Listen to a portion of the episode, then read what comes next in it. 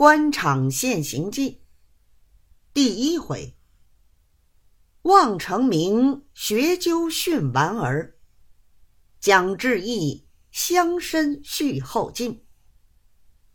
话说陕西同州府朝邑县城南三十里地方，原有一个村庄。这庄内住的只有赵方二姓，并无他族。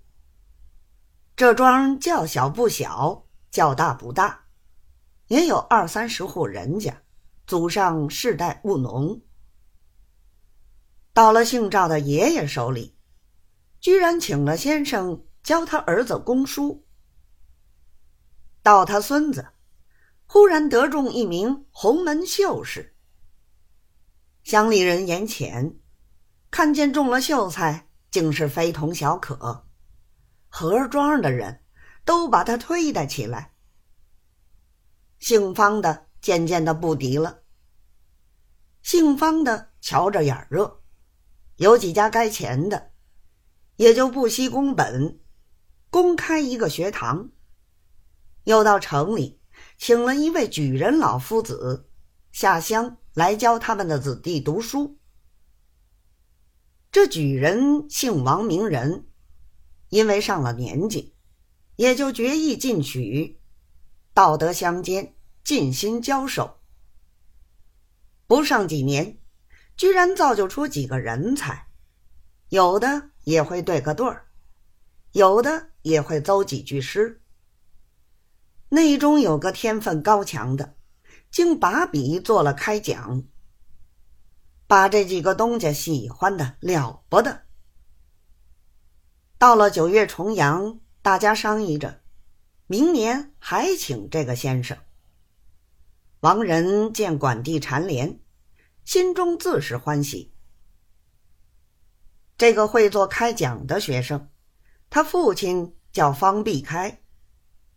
他家门前原有两棵合抱大树，分列左右，因此乡下人都叫他为大树头方家。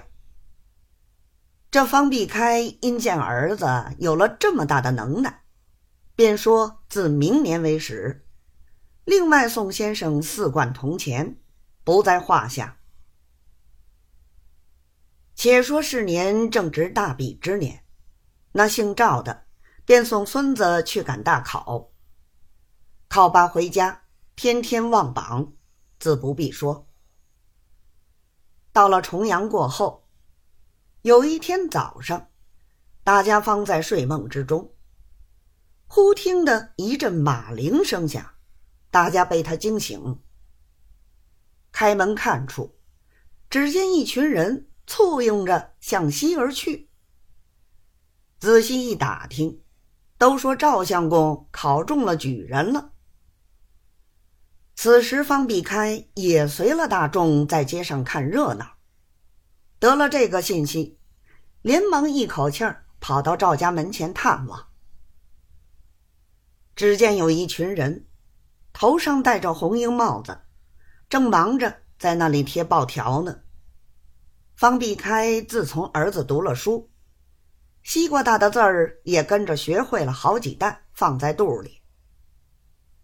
这时候他一心一意都在这报条上，一头看。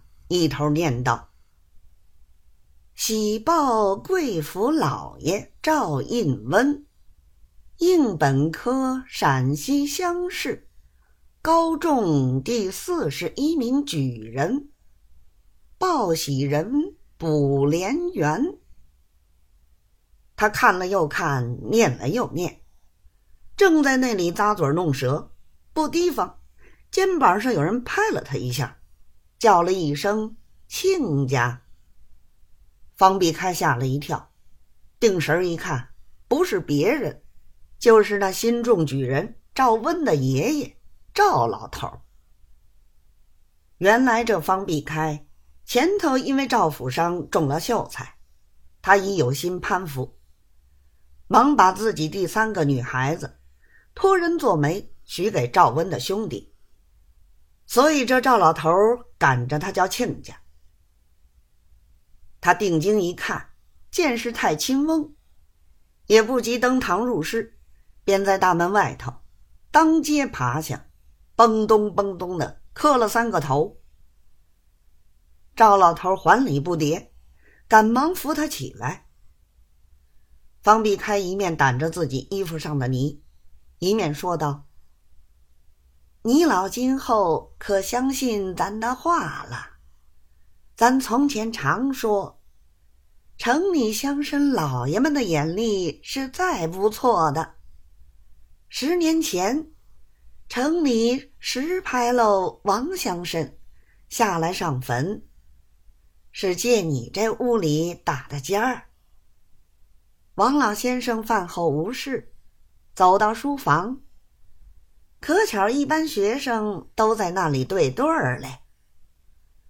王老先生一时高兴，便说：“我也出一个，你们对对。”刚刚那天下了两点雨，王老先生出的上联就是“下雨”两个字。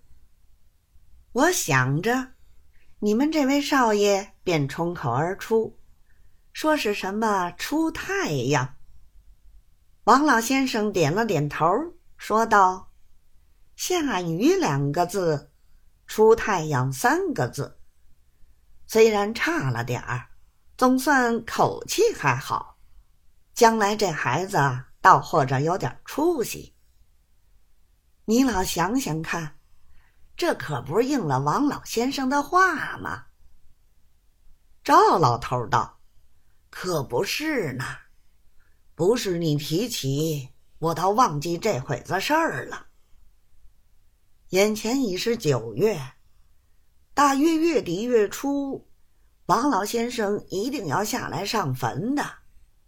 亲家那时候把你家的孩子一起叫了来。”等王老先生考考他们，将来望你们令郎也同我这小孙子一样就好了。方避开听了这话，心中自是欢喜，又说了半天的话，方才告别回家。